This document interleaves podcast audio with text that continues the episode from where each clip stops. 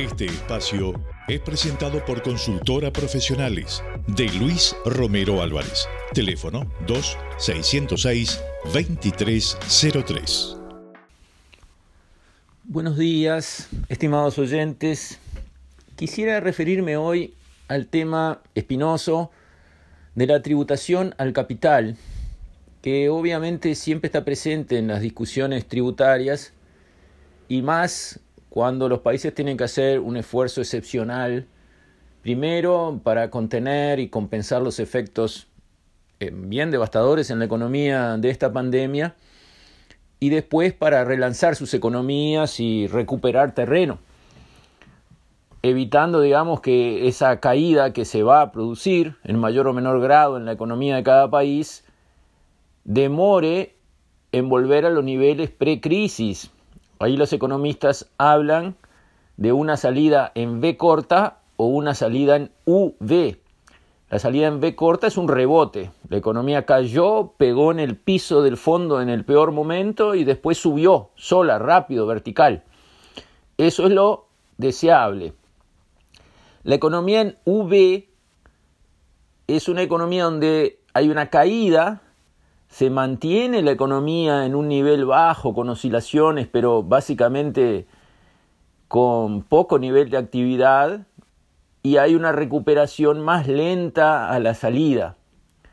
Recuperación va a haber, la economía va a volver a crecer, de eso no hay duda, pero no son iguales los impactos a nivel de las personas con un rebote rápido o una salida donde se demora bastante, que pueden ser meses o incluso algún año, con la economía en un nivel de pobre actuación.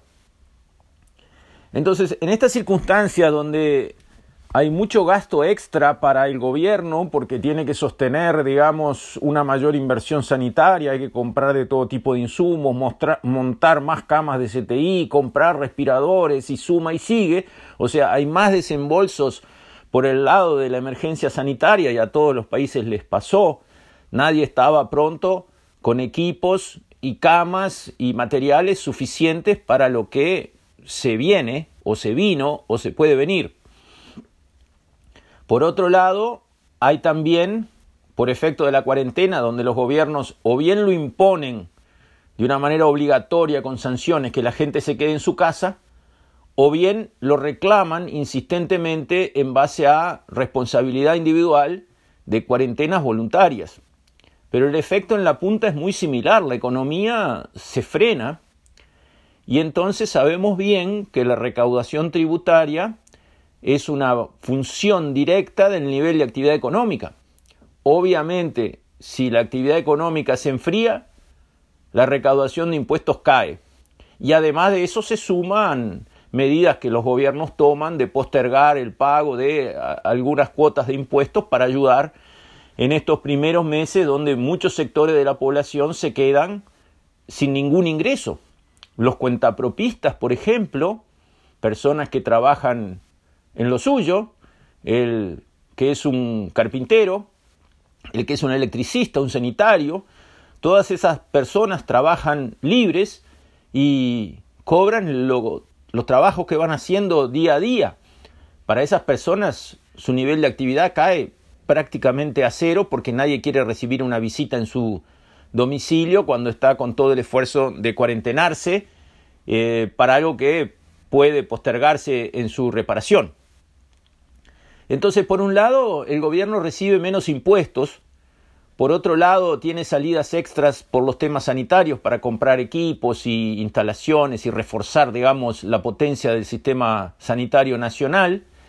Y por otro lado, todavía va en auxilio y rescate de algunos sectores de la población, los sectores extraordinariamente desfavorecidos económicamente, los que están a nivel de por debajo de la pobreza, a nivel de la miseria, por supuesto, pero además también eh, algunos otros sectores, y por ejemplo mujeres solas con muchos hijos, para todos esos sectores los gobiernos están instrumentando medidas de apoyo económico, llevarles plata, sea a través de canastas de alimentos que salen plata, o sea a través de subsidios directamente de aportes de dinero, sea a tarjetas sociales, sueldos ciudadanos, o sea la herramienta que cada cual tenga, para ir a ponerles dinero en el bolsillo, porque esas son las personas, por ejemplo, que viven de la mendicidad, que viven de acomodar autos, que viven en las esquinas eh, limpiando vidrios o que juntan eh, cartones o lo que sea.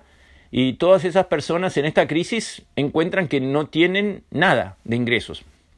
Por supuesto no tenían ninguna reserva y por supuesto comían día a día ellos y las personas a cargo, su mujer, hijos, padres, lo que recaudaban en el día y esa recaudación pasó a cero. Entonces, los gobiernos han sufrido un golpe económico desde tres direcciones. Gastos extras en todo el sistema sanitario, caída de recaudación de impuestos y gastos extras en sostenimiento de personas y sectores de la economía devastados por la crisis.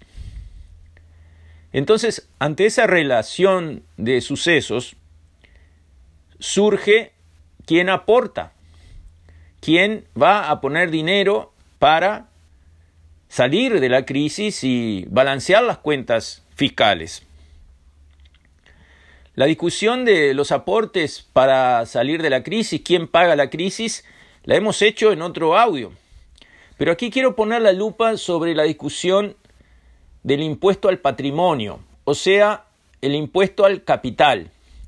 Nosotros sabemos que hay básicamente cuatro factores de producción.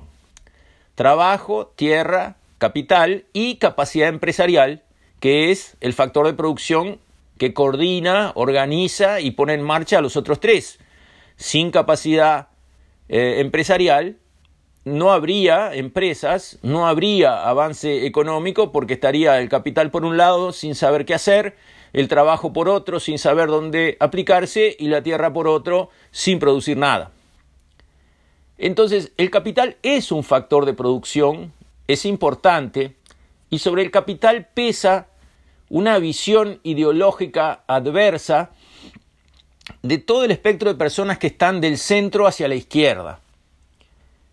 Toda la izquierda se basa en las ideas filosóficas de Marx, en el fondo siempre está allí, que vienen de muy atrás, vienen de un pensador francés del siglo XVI, Michel de Montaigne, que tuvo dos ideas y las dos equivocadas. La primera idea fue que el hombre en su naturaleza es bueno, es generoso, no tiene envidia, no tiene defectos. Y la segunda idea fue que el bien de uno nace del mal de otro, que cuando a mí me va bien es porque en espejo a otro le va mal.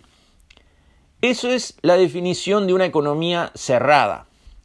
Si la torta, por llamarle a la riqueza algo que lo podamos visualizar, si la torta es fija, si no puede crecer, si yo me llevo un pedazo más grande, es que otro tiene un pedazo más chico.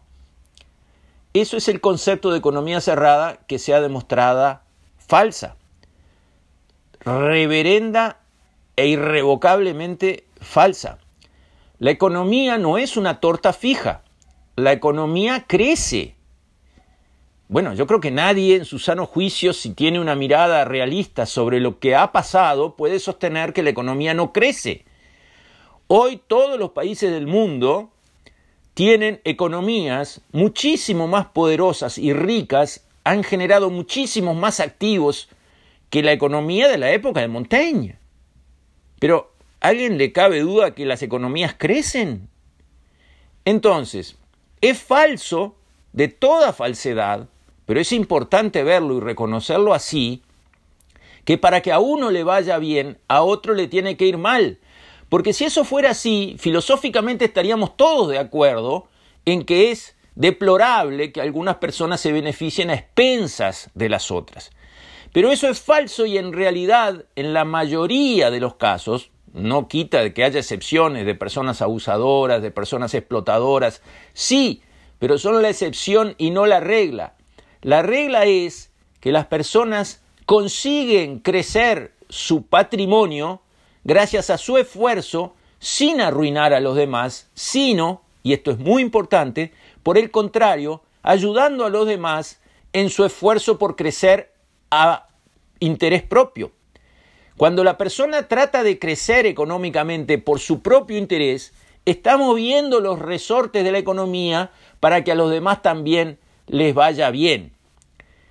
Esas dos ideas malas, equivocadas, totalmente rechazables de Michel de Montaigne, las tomó Rousseau, Jean-Jacques Rousseau, y dijo lo mismo, el buen salvaje era ese concepto de que la persona en esencia es buena, y empujó la idea de Montaigne de que en realidad al bien de uno le corresponde el mal de otro, diciendo que a esa persona buena lo que lo hacía malo era la propiedad privada.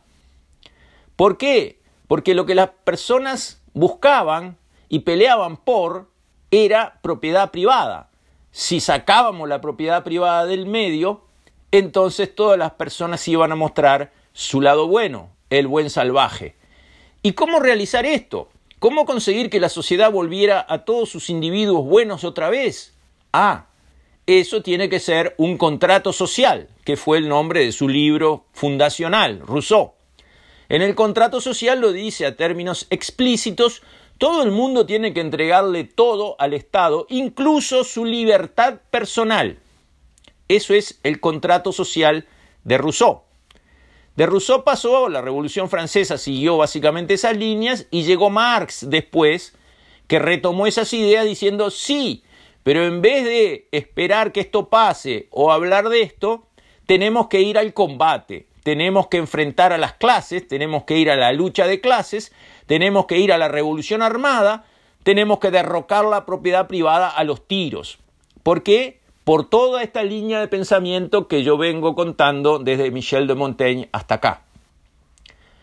Eso fue Marx, que marcó todos los pensamientos izquierdistas que vieron en el capital algo indeseable, malévolo, que realmente lo condenaron al capital y aquel que acumulara capital por toda esta línea de razonamiento filosófico, toda la línea equivocada se actuó en varios países del mundo siguiendo las pautas de Marx.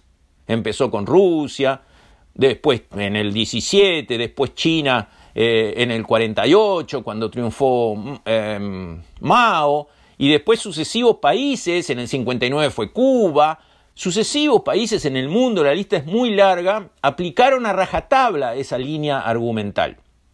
Los resultados no pudieron ser más devastadores en todos los países que lo hicieron y en todos los tiempos. No se puede traer de la historia, hablando de la realidad, de lo documentado, un caso en que esa línea de razonamiento y acción después haya traído un bienestar mejor para su población. Todo lo contrario. Lo que trajo esa línea de razonamiento fue la debacle económica, la miseria de poblaciones enteras, los millones de muertos, la pérdida total de la libertad de los individuos y una miseria sin fin. 100 sobre 100 de los casos. Eso es objetivo, eso es historia, esos son hechos. Eso no es opinable. No se puede decir, yo creo que le fue bien y yo creo que le fue mal. No, de esto no se puede opinar. El comunismo trajo la ruina, la miseria y la devastación en todos los lugares donde se aplicó. 100 sobre 100. No es opinable. Los hechos no son opinables. De esa raíz filosófica se deriva que en nuestras sociedades todavía queda una visión negativa del capital, probablemente alimentada por la parte más oscura que todos tenemos. Todos tenemos un lado de luz y un lado de oscuridad. En nuestro lado de oscuridad, como seres humanos, está la envidia, la rabia contra el éxito del otro, la falta de amor por el prójimo, eso está en nuestra condición humana.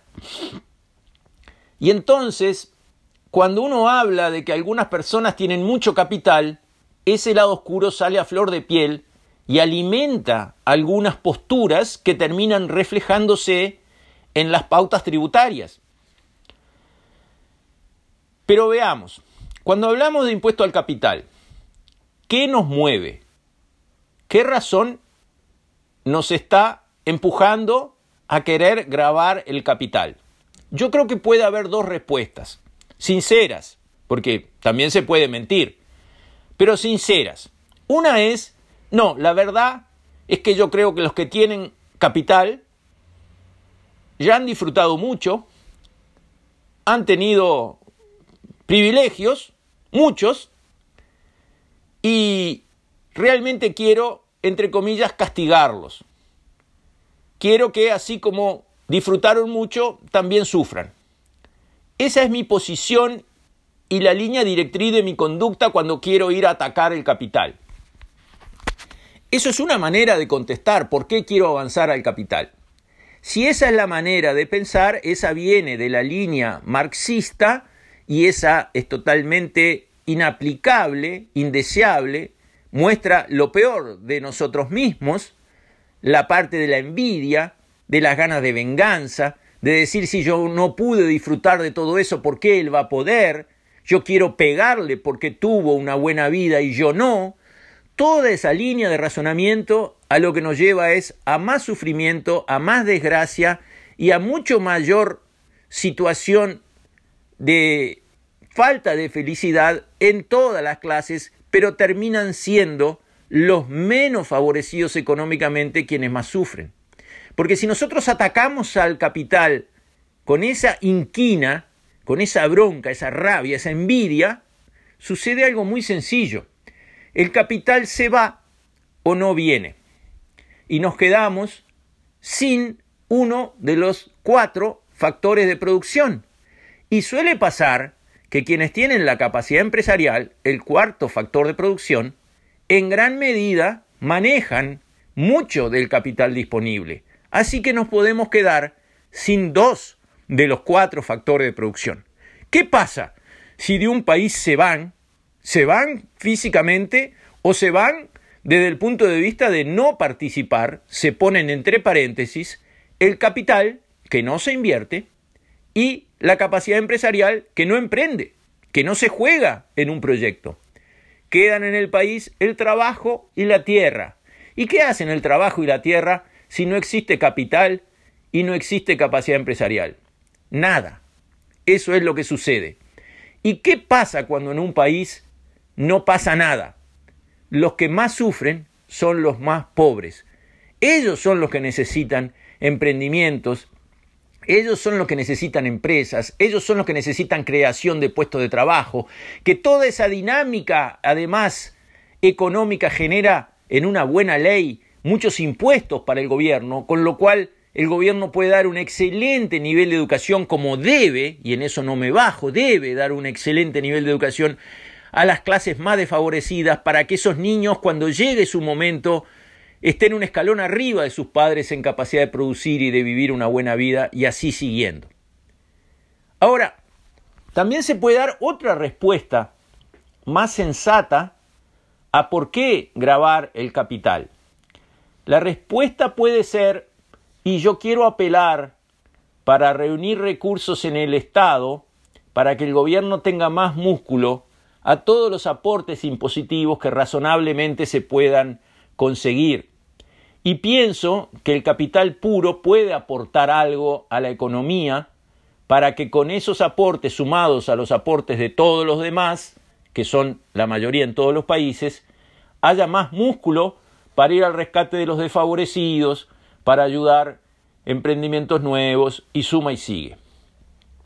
Esa segunda línea de razonamiento, que está presente en todos los cursos de tributaria que quieran tomar en el mundo, no es una línea envidiosa y mala, es una línea técnica que busca recaudar lo razonable en toda la economía sin generar, como el boomerang, reacciones adversas que después terminan perjudicando y no favoreciendo al que se quiere ayudar.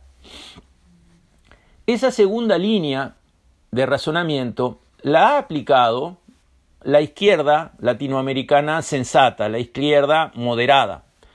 Por ejemplo, en Uruguay, la izquierda uruguaya hizo una reforma tributaria en 2006 y 2007.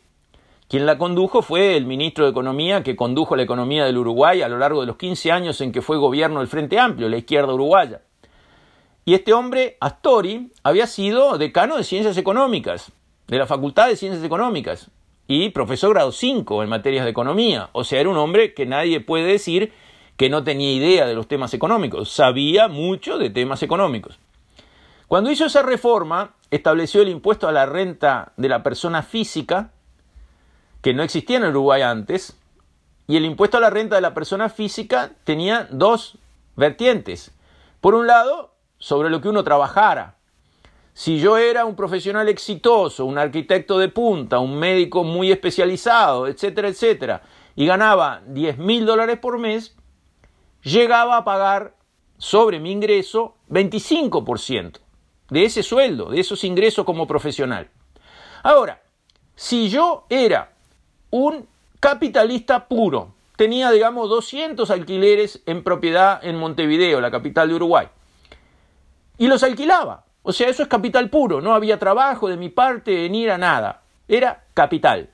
Bueno, sobre mis ingresos, que podrían ser 20 mil dólares por mes por alquilar 200 apartamentos, yo iba a pagar un máximo de 12% que con las deducciones de rigor terminaba en 10,5%.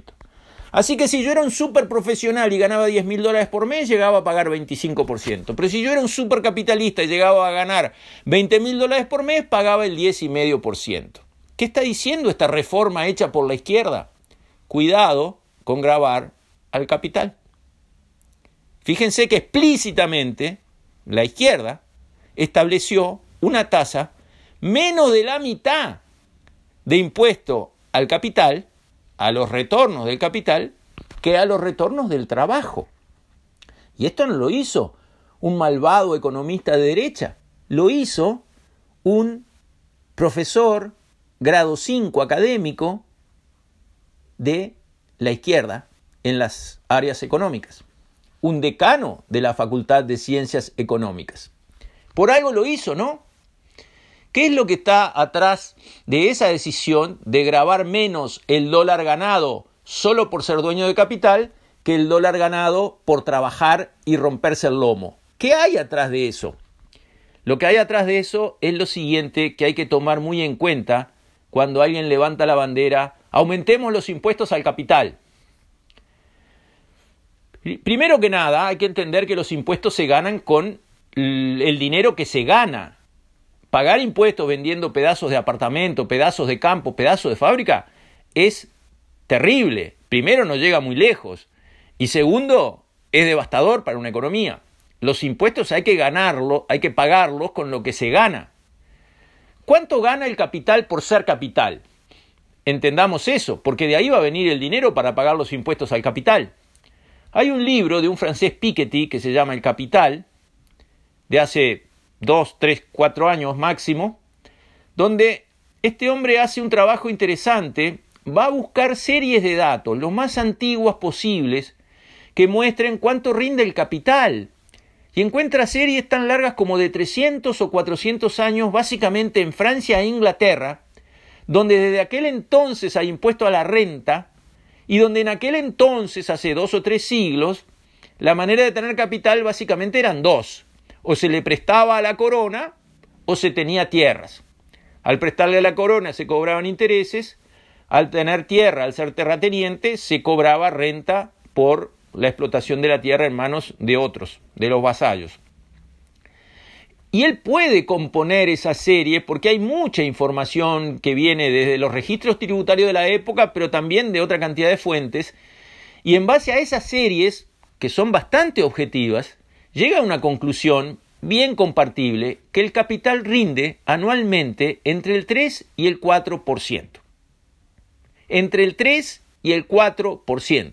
Sí, su asesor de bolsa le podrá decir que de repente consigue unas colocaciones que, que van a ganar el 8 o el 10 o el 12. Sí, también después puede perder el 20 o el 25%.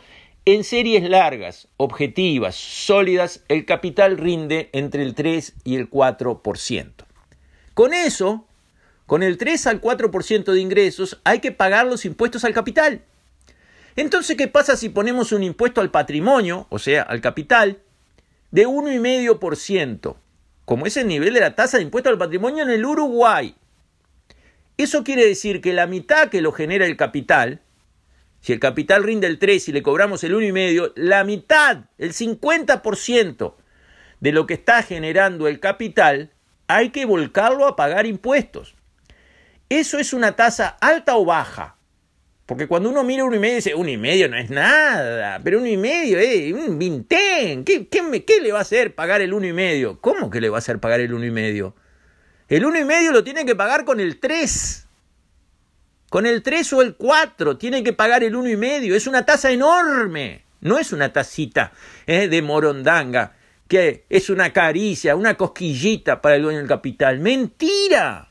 Es una tasa pesadísima que ya está. Cuando se habla de aumentar los impuestos al capital, hay que pensar desde ese análisis. ¿Y qué sucede si el capital se siente incómodo con lo que tiene que aportar de impuestos? Siempre dicen que el capital es lo más cobarde que hay en el planeta. En cuanto algo lo asusta un poquito, desaparece, se va. De dos maneras. Por un lado, se va físicamente, se traspasa pasa a otros países, se invierte en otros lados, se coloca en otras herramientas, se va físicamente. Otra manera es que se retrae, no se invierte mal, la plata se empieza a juntar, se guarda afuera y no se invierte más. Quiere decir no se invierte más, se invierte en papeles como los que emite el Estado. El Estado emite bonos del Tesoro, dan una tasa interna de retorno más o menos del 5%, cortando grueso. Pero están exentos de impuesto al patrimonio, exentos de impuesto a la renta. Ahí no hay que pagar aportes sociales porque no hay empleados. No hay que pagar IVA porque no hay compras, no hay ventas de nada. Se declara perfectamente en la DGI y la DGI le dice muchas gracias señor por comprar papeles del Estado, no lo vamos a molestar nada. Eso es lo que hace el capital cuando empieza a perder confianza en cómo le va a ir en una economía. ¿Y qué le pasa a la economía cuando el capital se va del país? ¿Se repliega hacia los bonos del tesoro del propio país? ¿O el que iba a venir, que es igual o más grave, el capital que estaba pensando venir a invertirse en ese país, dice, no, mira, así no. El que maneja el capital es un jugador de ajedrez. Mira esta jugada y la próxima y la próxima y la próxima. Ustedes no van a encontrar ningún jugador de ajedrez que mueva una ficha pensando solo en esa jugada. Dice, yo me como este peón. Y después, ah, me comen la reina. No, no puedo comer ese peón porque el capitalista es igual. El capitalista ve la jugada de aumentarle el impuesto a capital ahora como una jugada de ajedrez a la que seguirán otras que no está seguro cuáles serán, pero imagina que van en la misma línea, porque no vamos a subir los impuestos al capital ahora para bajárselos al otro día, ¿verdad?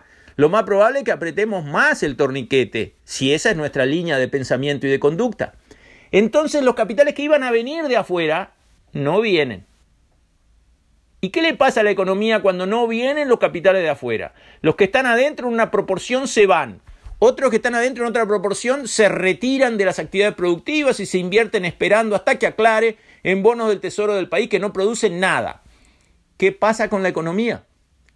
Muy fácil e indiscutible, crece menos de lo que debería. Genera menos puesto de trabajo, genera menos impuestos genuinos para el gobierno y perjudica sobremanera a quienes, no tengan duda, a los más pobres. Por eso hay que tener mucho cuidado, ser muy inteligentes a favor de las clases más débiles del país cuando se habla del impuesto al capital. El presidente de Uruguay, Luis Lacalle Pou, cuando fue preguntado en conferencia de prensa que da prácticamente todas las noches sobre el avance de la pandemia y las medidas que permanentemente se van tomando y que tengo que reconocer a mí que me gusta criticar a los gobiernos, que han estado muy bien, han sido muy bien conducidas, cuando le preguntaron sobre, bueno, ¿y vamos a aumentar el impuesto al capital? Él dijo, no, no lo vamos a hacer. Y me parece que una respuesta como esa, en un presidente recién asumido, en medio de un tsunami como el que nos está sacudiendo, que contestara con tanta contundencia lo enaltece porque lo coloca en la posición de un estadista que habla por su sociedad y defiende a los más necesitados, con buen conocimiento técnico de la materia. Y ahí también mis felicitaciones van por añadidura a su ministra de Economía, la contadora Arbeleche, que obviamente está atrás, porque nuestro presidente es abogado, obviamente está atrás de esa posición tan clara, tan lúcida, tan inteligente y tan conveniente para el Uruguay entero, pero especialmente para sus personas más pobres. Con esto, estimados oyentes, me despido. Hasta mañana, si Dios quiere.